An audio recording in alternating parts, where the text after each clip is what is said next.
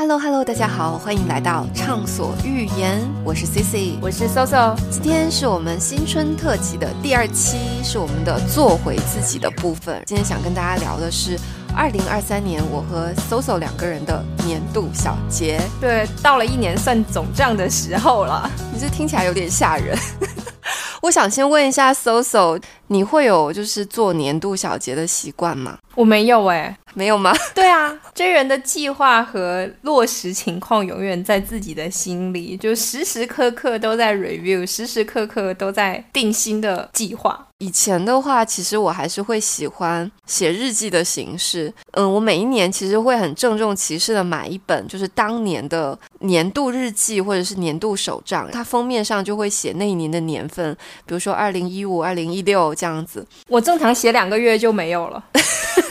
差不多，其实我就是前面会很认真，每天都写，后面可能就一周赶紧就是 review 一下，呃，稍微记一下有哪些事情。你记得那个竹子的播客里面，马女士有提过，她也有一本日记本嘛？她就会在那个日记本上每天提说她今天拉屎了没有，就非常朴素啊。我记得以前是。呃，有很多作家其实他都有写日记的习惯，写着写着也会有那种，就是比如说某一天就是应付一下，写一下哦，今天好无聊就不想写了，类似于这样的话，就还蛮贴近生活的。我大概是在一八一九年之后慢慢有点转变，自己可能是因为整个电子化的过程吧，我就会更多的希望有一些更偏向于电子化的记录。一开始是我会把我每一年的那本就是日记本，就是拍一下照，把它转存成一个 PDF。后来就觉得有点费力，我就会开始在各种不同的软件上面去记录。但是到后来我又更懒了，就最近这几年，我基本上就是说每一年我会 review 一下自己 iPhone 手机里面的相册。选出这一年当中，可能比如说去玩的地方很开心的，做过哪些事情很有成就的，或者是有哪些比较开心的回忆，就把这些照片都选出来，然后就会合成一本二零二三年我的年度相册。就现在我的手机里面就有二零一九、二零二零、二零二一、二零二二、二零二三，就这样子，每一年都有一个。一开始的时候，其实每一年的年度相册。照片不多，就因为那个时候我拍照的那个习惯也没有养成，也是因为我开始做这个事情之后，我就会什么事情都要拍一下照，什么事情都要录个视频。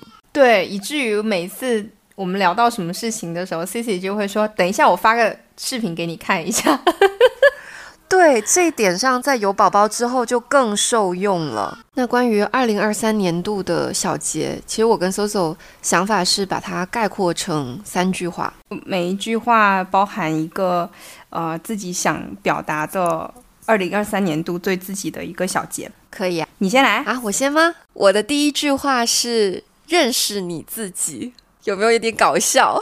很大的课题。真的，人到三十之后感觉很不一样。可能三十岁之前，我们都是在一个往外看的一个过程，就看这个世界是怎么样的，去看周围的人是怎么样的，关心外部的东西会很多。但是反而到了三十岁之后，我会觉得向内求，去看自己的部分急速增长。我觉得就是关于认识你自己的话，我自己的体悟是有两个方面，一个是要更加爱自己。另外一个就是说，怎么样更好的了解自己，拓展自己的能力。嗯，爱自己这件事情其实也不用多说了嘛。我觉得经历了怀孕、生小孩、产后这些事情之后，你对于自己的身体、对于自己的心理状态，会投入更多的精力跟关注度。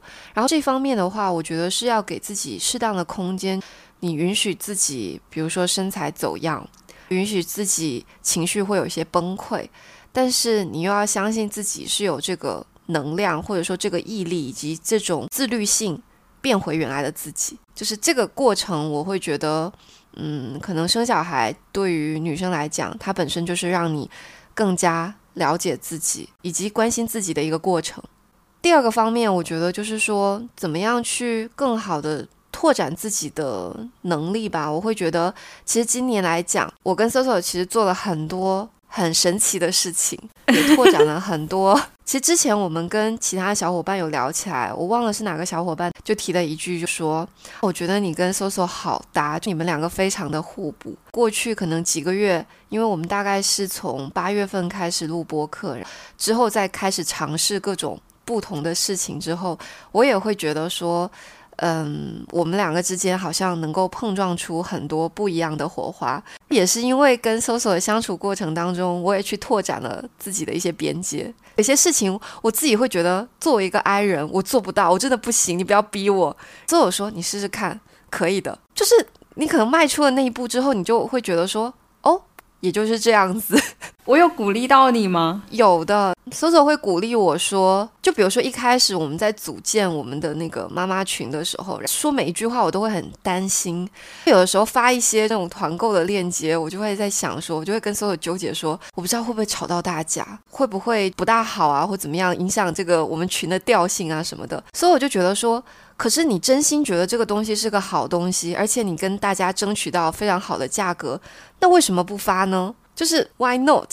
然后我就会觉得说，哦，好像是有点道理。有的时候我会觉得我是一个太小心翼翼的人，但是往前迈一步，你去勇敢的去传播或者是阐述自己的一些想法，其实是一个帮助自己往前一步的一个很好的方式。这一年，当然，我觉得我我们后面我跟所有两个人可能会展开聊很多事情，确实都让我们有很多自己能力边界的一些拓展。对，My God，我有点感动，怎么办？我我必须要回应一下，虽然我想说我往下继续，但我必须要回应一下这个事情。嗯。反正我有我有表达过，C C 是我的 idol 这样子，跟 C C 在一起做事情，让我变得，我本来想要往后面讲的，但是我决定提到前面讲，他真的让我非常的 logic，就我是一个非常不 logic 的人，但是你是我是个 passionate 的人，但是我不是一个 logic，我是愿意往前冲的人，但是我的屁股经常都兜不住，我每次都跟 C C 说，后背交给你喽，我先冲。但是你就可以拓展很多新的事情，对，就是因为这样子，所以很搭。我愿意往前冲，我知道后背有人很安全。怎么变成表白大会了？这不是年度小结吗？嗯，天啊，好开心哦！不要记上一期就是母乳喂养哭了之后 又开始。对，因为我想说第一句是。就这一年，其实我们找到人生新的起点跟新的意义。对我来说，嗯，生了一个娃，可能生娃给了我们很多勇气，也让我们向内探索，去看到自己很多的能量。应该这么说，这个事情让我觉得一段时间之前会不是那么的自信。外界对我们的评价都是你们很棒，你们是超越同龄人的存在，但是。我们两个经常都会怀疑自己，说真的吗？我们两个在这段时间里面，不管是录播课，或者去启动一些新的项目，或者去做一些像群的运营类似这样的事情。其实都是超越我们自己本身的对自己的想象的。我们其实不太会去成为一个群主，我们不知道怎么当一个群主，我们也不知道怎么去运营一个群。这些事情都是两个人有一种就是手拉着手一起往前走的那个感觉。然后我觉得如果没有 C C，我就很多事情我没有办法去做。但是因为有他，就我会觉得心里有底气。我也一样，不管什么事情，我刚刚还跟他分享了 Elon Musk 的一个一段话，就说所有的。事情都可以被拆解成不同的步骤，只要你完成了一二三，它一定会到四。所以我们现在就是在做这件事情，就是把自己的一二三做完，相信四和其他的奇迹一定会发生。嗯，这一年真的过三十年，我可能还会记得这一年。我们的二零二三，对，就是我一定会记得这一年，因为发生了太多的事情。第二句话叫 inner peace，力量无限，勇敢且坚定，就是。好像找寻到了那个始于自己的那种内生的动力。以前可能在就是我们在职场上面可能会遇到各种不一样的评价或者是判断。我其实之前对别人的这种评价和判断，更多的时候是吸收、内化，甚至是内耗。但这一年，我感觉我对对别人的评价或者是一些看法，我能很清楚的区分它是客观的还是主观的。对客观的予以吸收，对主观的予以判断。这对我来说是一件很难得的事情。我自己能给一些言论隔出了一个屏障，说哦，这些是伤害我的，我不是这样的，我比他想象的更厉害，可以更坚定的去做我想做的事情，哪怕是很小很小的一个事情。我跟 C C 在做一些不同的尝试的过程中，可能都是非常重复性的劳动，但我们就从这些重复性的劳动里面获得了成就感，成就感就来源于你可以从零开始。完成一个事情到一，且不说一后面可以有几个零，但至少先到了一。嗯，对，嗯，还有一个就是，我觉得其实我们都很感谢自己的家人在这一年里面给我们的支持，没有他们，可能我们也没有办法去做更多的事情，不管是时间或者是精力上面。我觉得我的这种力量很大程度上也来源于，嗯，家人还有朋友的支持。我觉得这种 inner peace 给我带来了很快进入心流的这种能力。就我在去年的年底的时候，完成了一次考试。我大概二十天的时间里面完成了一次 PTE 的考试，类似于英语能力认定。我的这个时间备考的周期其实很短，但其实结果非常的好。嗯，一方面是有一定的底子在那里。但更重要的，我觉得我的备考效率其实挺高。我觉得到三十岁之后，就像自己说的，不太会去关注外界的这种花花世界，反而更专注于自己，所以其实更容易在这个过程中去沉浸式的学习，沉浸的思考一些事情。所以我觉得这个这个点让我觉得非常的收获，因为有一种就二十四小时变成四十八小时的感觉。嗯，我还跟 C C 学会了不睡午觉这个事情。这好像不是一个好习惯，不，我觉得这是一个很好的习惯。呃，在该休息的时候休息，在该工作的时候工作。我现在就是以前，比如说我倒下的时候，我会看一会儿手机。现在我已经不看手机了，倒下就睡觉。那太困了，是不是？也不是太困，我觉得这是一个很好的习惯，就在该做什么事情的时候做什么事情。那这个我要向你学习，因为我睡觉前还是会忍不住。翻看一下今天的手机，对，但是你也会很快，你知道自己该睡觉了，该起床的时候就起床。对，嗯，我突然间有点惭愧，因为我觉得我最近好像这方面做的不是很好。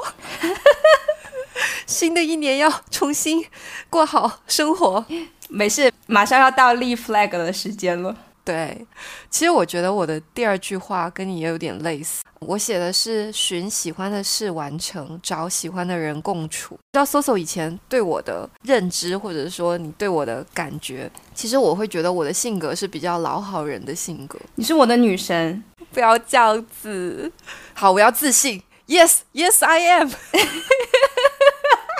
什么鬼？没有，就是我，反正我是一个个性不是很强的人。很多时候，在一个集体当中，大家都觉得说 A 更好，我可能内心觉得 B 更好，但是我也会选择说 OK，那就大家一起做 A 这件事情。就可能从小一直到。包括上大学刚开始工作，我觉得我都是这样的一个人。可能过去一年，我觉得我更加清晰的就是，之前我跟 Soso 可能在生孩子这件事情上也有聊过。生完孩子之后，你会觉得自己的各种价值观、价值体系有了一些新的变化、新的排序。有的时候，你就会真的觉得别人的意见、别人的看法对你来说真的没有那么重要了，自己的。生命是有限的，我就希望我现在开始的每一分钟都能花在自己喜欢的事情上，做自己喜欢做的事情，跟喜欢的人一起相处。关于跟 Soso 的表白，我不说更多了，都在我们的心里。生命这么短暂，对，还是留给喜欢的人和喜欢的事。是的，因为我跟 Soso 经常，我们两个就呃要一起做很多不一样的事情，其实当中也会有很多很琐碎的事情。但是我觉得我们两个是有一种默契，就在于说，很多时候我们都愿意为对方多迈出一步，为对方多承担一点，就会发现怎么两个人都多做了这件事情。对，那个时候，就当你发现这样的时候，你就会觉得有一种默契感跟会心一笑的那种感觉。我觉得这就是跟喜欢的人一起共处，一起去做一些彼此都比较认可的事情，能够给自己带来的那种。价值跟快乐，寻喜欢做的事情完成，是因为这一年也是在 Soso 的鼓励之下，我们开始做播客这件事情。我觉得我们到春节应该能够收获一百位的订阅听众在小宇宙上。一千、哦，sorry，我在说什么？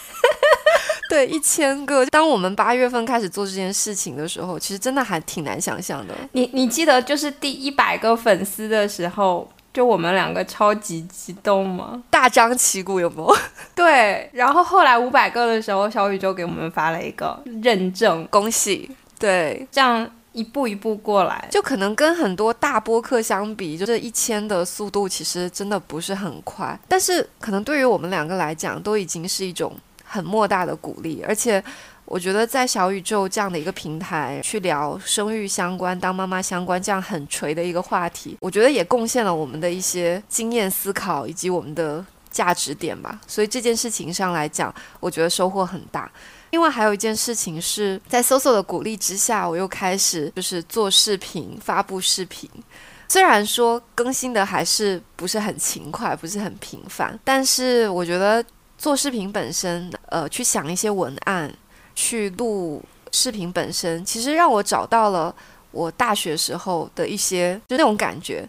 因为我大学时候是在学校的电视台，虽然我没有学过什么播音主持，但是我一直很喜欢这种面对镜头主持的这种工作，包括录播课也能够去做一些采访访谈，其实也是我非常 enjoy 的事情。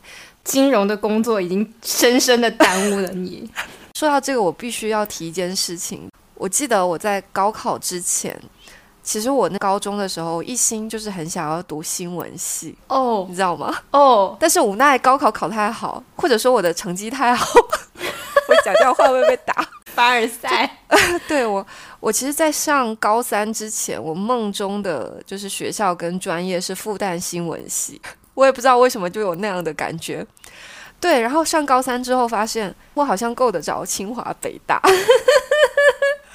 后来就是高考的时候，就发现哎，好像还能往金融上靠一靠，好像这是一个比较，你知道，就是比较吃香的，对，比较吃香的一个一个行业。但是我说实话，工作了这些年，现在自己又三十多岁了，是不是？你会发现年少时候喜欢的东西，它还会在，对，它不会走。热爱真的是可以。抵过岁月漫长，我是这么觉得，而且它会让你有一种你不在乎说这个东西它能不能带给你回报，这个东西它要耗费你多少额外的时间，你就是愿意为它花出时间跟心血，这个是我觉得 你怎么了？没有，就听得很感动。对我，我我就我就真的觉得这一年就是也正好是一个我比较迷茫的时候，刚好跟 Soso 两个人一起迷茫。对，一起迷茫，又一起想说，先不管了，先开始做吧。做了之后就没有想到，也还是真的收到了一些正反馈，对我们来说是一种很鼓励到自己的一种方式。毫不夸张的说，我会觉得有一种重新再活一次的感觉。你知道，我当时知道自己可以上上清华了，但是复旦招生组的老师给我打了个电话，就说我们这边复旦所有专业你都可以选。我现在还记得那个场景，我是跟他说：“哦，我已经决定要去清华了。”那个老师也跟我说：“恭喜恭喜！”挂掉了。那个时候十八岁的我，我好像冥冥之中就会觉得说，我永远都会记住那个瞬间，有一种，嗯，你好像没有去勇敢面对自己喜欢的东西，你好像是为了世俗所追求的好的东西去靠近了。所以其实一直以来，我会特别特别佩服的是那种。他知道自己热爱的东西是什么，对，知道自己想要什么，对，然后非常勇敢，然后义无反顾的人，其实我会非常羡慕以及非常佩服这样的人。你记得我们有一个共同的朋友，嗯，就是这样的人吗？现在北大生物界的大拿，嗯，是的，我好羡慕他。我前一段去参加他的婚礼，我就跟小胖在说，我说他是从小学的时候就知道自己喜欢生物的人。我好羡慕他，对，嗯，是，而且说实话，他在小学，因为我是他的小学同学，走走是他的初中、高中同学。小学的时候，他其实就是一个比较叛逆的小孩，我是那种好好学生，但是我就会很羡慕。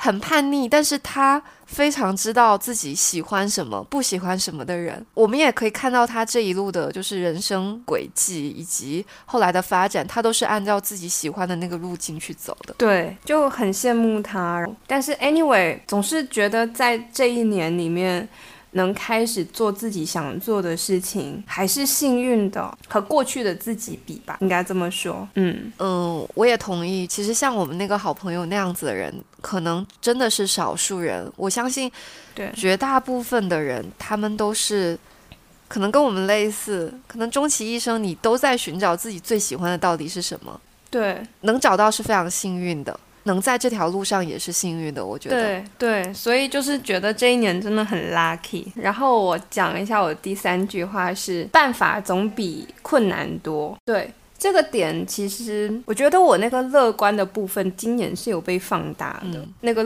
很乐观的自己，我今年面面临了三月份生娃，我后面就开始。各种嗯。乳腺炎，但我也没有包括宝宝的显乳问题等等，面临了可能有很多的困难，但是嗯，我觉得我是相对比较乐观的人，我还是会去想说我应该怎么样去解决它，就是情绪上还是比较稳定，就没有很多的抱怨，更多的时候都在想说我应该怎么样去做到更好。去减小这个问题带给我的影响。我承认那问题本身的存在，我尽量去和它共处。比如说，今年我刚刚讲说，就是生娃熬过了前面比较艰难的那一段时间，到十二月底考试。我们最近其实是想说，嗯，后续可能有一些移民啊等等的一些一些小小的考虑，但这些都是在尝试当中。开始会觉得。自己有一种握着自己的方向盘的感觉，会去更想要去把这辆人生的车开到更远的方向去看一看。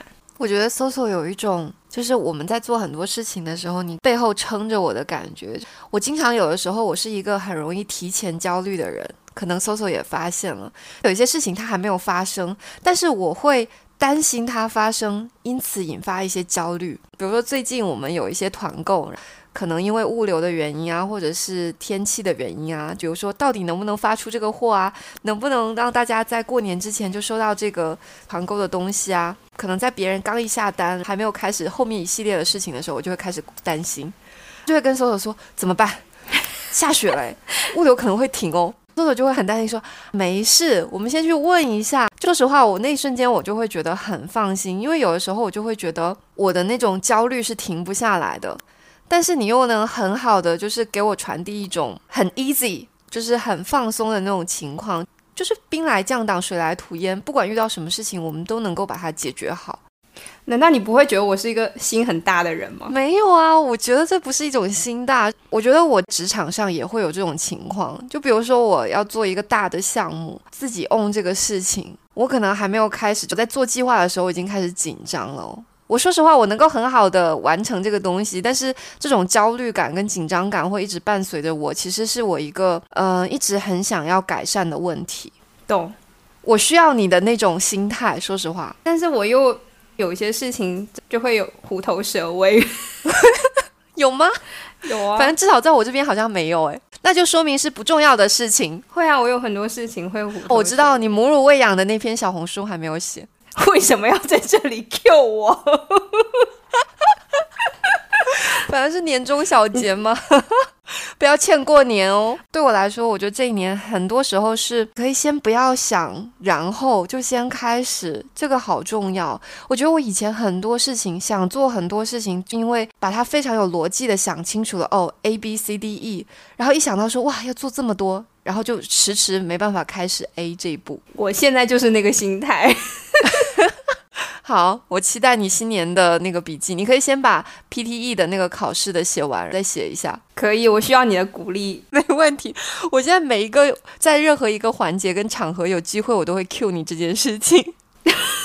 OK。然后你的第三句话呢？我的第三句话是叫做“做过的每一件事情都算数”。这句话我们俩都超爱，真的。这这个其实是我们之前有聊过嘛？其实是源自于。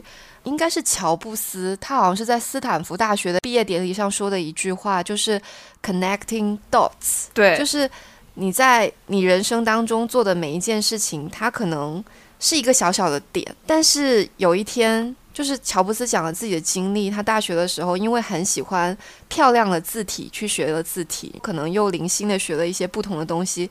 最后就让他创建出了苹果这样一个审美一百分，呃，各种领先于这个时代的这样的一个产物。我后来就会觉得说，虽然我们做的事情可能还没有达到这个量级跟这个这个等级，对，但是真的每一件事情，只要你做了，它都是有存在的意义跟价值的。而且你做的时候，真的对，不用想太多。功利心可以不用那么强，但是有一天它真的都会内化成你需要的东西。对，就好像我经常拿着 C C 的头衔招摇撞骗一样，就会拿到很多很好的一些渠道，还是算数的，是吧？呃，一八年的时候就是做了几几个视频火了一下，还是有用的，对吧？对啊，我上去就说：“哎呀，我们是李佳琦直播间有点名过的。” 这什么鬼？对，然后就会作为一个敲门砖去敲开很多和我们能力和资源不匹配的那一些很大的渠道，所以我真的非常的感恩你，你给我很多可以让我去尝试的空间，但是也要有能力才能去尝试啊。周周这方面真的超强，我每次都要问他说：“你到底是怎么谈下来的？” 我都觉得不可思议，靠脸皮厚。做过的每一件事情都算数，包括像前面讲的，呃，可能很多年前我开始想要做视频这件事情，嗯，我就会发现，因为剪过视频之后，就是播客剪辑又是一件很简单的事情，而且我可能操作的方式又不像别人做的方式，我会用自己我熟悉的一些工具的一些理解吧，尽可能把它创造出一种更方便的方式。方便于我们自己的一些剪辑。还有一件事情，可能是这一年对我来说，在产后六个月之后，我就开始学网球这件事情，而且很坚持。嗯，坚持了应该有八个月了吧，每周大概一到两节课。虽然说没有成为那种网球天才啊，来不及了。我觉得体育运动非常妙的一件事情是。你会发现有付出、有努力、有练习，它就会有收获。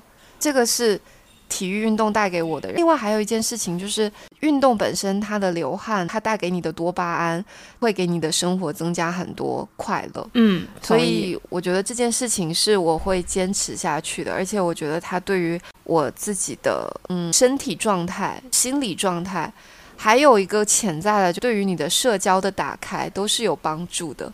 这么说好像有点功利啊，但是我是比较享受学网球这件事情的，很不容易啊。对于一个爱人来说，能看到就是体育运动对社交的益处，我是硬凑的，一定要有三个点。我觉得我们其实对自己的精力管理也上了一个台阶。嗯，我现在比较不会容易累，就是每一天每一天的这种时间。的这种那种充实感会强了很多，就基本上没有什么浪费的时间，我会觉得对，没有什么浪费的时间，而且也不会觉得自己在做一些没有意义的事情。同意，这个好重要。对，就是觉得自己的时间花在了小孩和重要的事情上面。Cici 跟 Soso 这个组合一开始就是因为工作上有很多没有意义的事情，我们因为吐槽这些事情开始的，是不是？对，其实我们应该想要做播客，应该差不多有一年多了吧。但那时候好像还就是只是停留在嘴上说说而已。对，还是那句话，开始做才有无限可能。在做今年的小结的时候，其实我有几点遗憾呢？我不知道你有没有遗憾？我也有。嗯，我先说一个，我觉得我今年一整年的读书读的有点少。我也是。而且我今年读的大部分书都是育儿类的书，唯一有一本不一样的是《长安的荔枝》，其他的一些书都是零零散散看的，好像现在也没有留在我的脑海当中，就仿佛过了一个就很奇怪的一年。生活经验上的体悟更多，但是我觉得其实读书这件事情真的很重要。我我会希望新的一年我有更多的输入。同意，我已经把这个列为我。二零二四年的 flag，希望不会倒。好，我们到时候再来过一下这个愿望。你呢？你有没有什么遗憾？有，我第一个遗憾也是因为读书太少。我虽然不是文化很嗯很好的人，但是我也很喜欢读书。你不要这样好不好？我不是能上清华的人。那你也是北外啊，给母校丢人了。你知道我最喜欢的一个表情包就是“笑强我渣”，就是我这是我最经常用的。我去搜一下我们我们学校的那种表情包，肯定都是那种就带那种我看不懂的文字的那一种阿拉伯语，对，类似于这样。如果说遗憾呢，我觉得可能是就是对，一个是刚才讲说读书的问题，还有一个就是我觉得我今年的这种思考的深度可能深受到时间的限制的影响，所以其实也会有点不够。所以我觉得思考能力的提升是我二零二四年的一个功课。对于我来说，今年第二点遗憾是关于整体家庭的理财管理方面。我觉得哈，虽然说今年其实怎么讲，国内可能相对而言，整个资本市场的表现还是比较不尽如人意的，但其实海外还是有挺多机会的。我会觉得我们今年整体的理财方面的管理，都是源于行业本身贝塔值带来的，但是我自己的阿尔法非常少。嗯，所以我觉得新的一年，我会希望自己还是应该好好把自己家庭的理财给打理好的。但是我觉得现在这个阶段，其实阿尔法挺难找的，可能要向外看。是我个人觉得，对对对对对，还是可能要看外面的机会。但是外围的情况，其实它也说实话，就是也是一个比较脆弱的一个状态，有一种脆弱的繁荣的状态。真的要去识破说哪一些是真的可以投资的项，其实也挺难的。啊，我们是不是以后也可以开开一个这个方向的博客？我觉得你可以，你可以告诉大家实战经验。不，我这些都是小小打小闹。我是觉得说新的一年，我是希望能够把这一块做得更好吧。对，这个是我今年的一个遗憾。对，当然不能完全怪我，我觉得市场就是这样子，是吧？对你没有亏钱就已经很不错了。我其实是有点不敢面对我亏的钱。一月份大家都亏了百分之五十，不管了，先过年再说，先过年再说啊。对对，不要打开股票账户，一切都是没有发生过的。遇见了一个传奇，如此熟悉，就是绿光那首歌啊。Anyway，对，扯远了。你呢？你还有别的遗憾吗？我暂时没有。对我这一年还是总体上，如果打分的话，我应该可以打到九十五分。那真的超高的诶。对啊，幸福感满满的那一一年，我我可能只会给自己打八十。那是因为你对自己的要求比较高。没有，是因为我是七八月份才跟你开始搞事情的，所以前面分扣的比较多。不会啊，就前面是让你觉知自己的过程。那我再说一下，我其实还有一个遗憾的点，我会觉得自己的学习能力还是可以的，但是我觉得我的坚持力有点不行。我是一个属于就我每一个方面都想要学一点的人，但是不够专业，很难扎进去。我有点三心二意吧，可以这么讲。兴趣点很广泛，每个东西就是摸一点皮毛，但是定力还不够。也有可能是因为我还没有发现自己真的非他不可、非常喜欢的一个领域，所以这个是我反正每一年对我来说都在探索这个过程。去年很遗憾还在继续。所以还是失败，还是失败。就是我，我其实觉得这个问题不是一个问题。其实我之前看过一个说法嘛，呃，有一有一类人他就是摊大饼的这种方式，有一些人他就是这种打深井的方式，有的是横向很宽，有的是纵向很深，嗯，都可以被接受的。所以我觉得你已经很棒了。在你想去学习的那个当下，你可以很快、迅速的 catch 到百分之八十以上就够了呀。剩下百分之二十需要耗费你更多的时间和精力，但它并不一定那么的有效。所以我觉得我们这样的摊大饼完全是 OK 的。以前我也觉得自己嗯不够精进，后来觉得嗯 I'm good。好，我要学习一下你这种心态。还有一点，我觉得新的一年，我希望做的更好的就是时间管理方面。我会希望我更像 Soso 靠一点点，更 J 一点，把自己的时间规划得更好。这个我们可以在 New Year Revolution 里面去聊。我我觉得我觉得我们这一趴可以放到明年的计划，二零二三年就这样子完美的收官了。I'm good，学到了这句话。对，You are so good。好，那这个就是我们本期二零二三年的一个小小总结了。然后也希望就是我们的听友们，大家都能够收获一个非常圆满的二零二三。我们下一期会一起再来展望一下二零二四。希望大家都有找到那个属于自己的方向和属于自己喜欢的人和事。好的，那我们明天再见，拜拜。拜拜。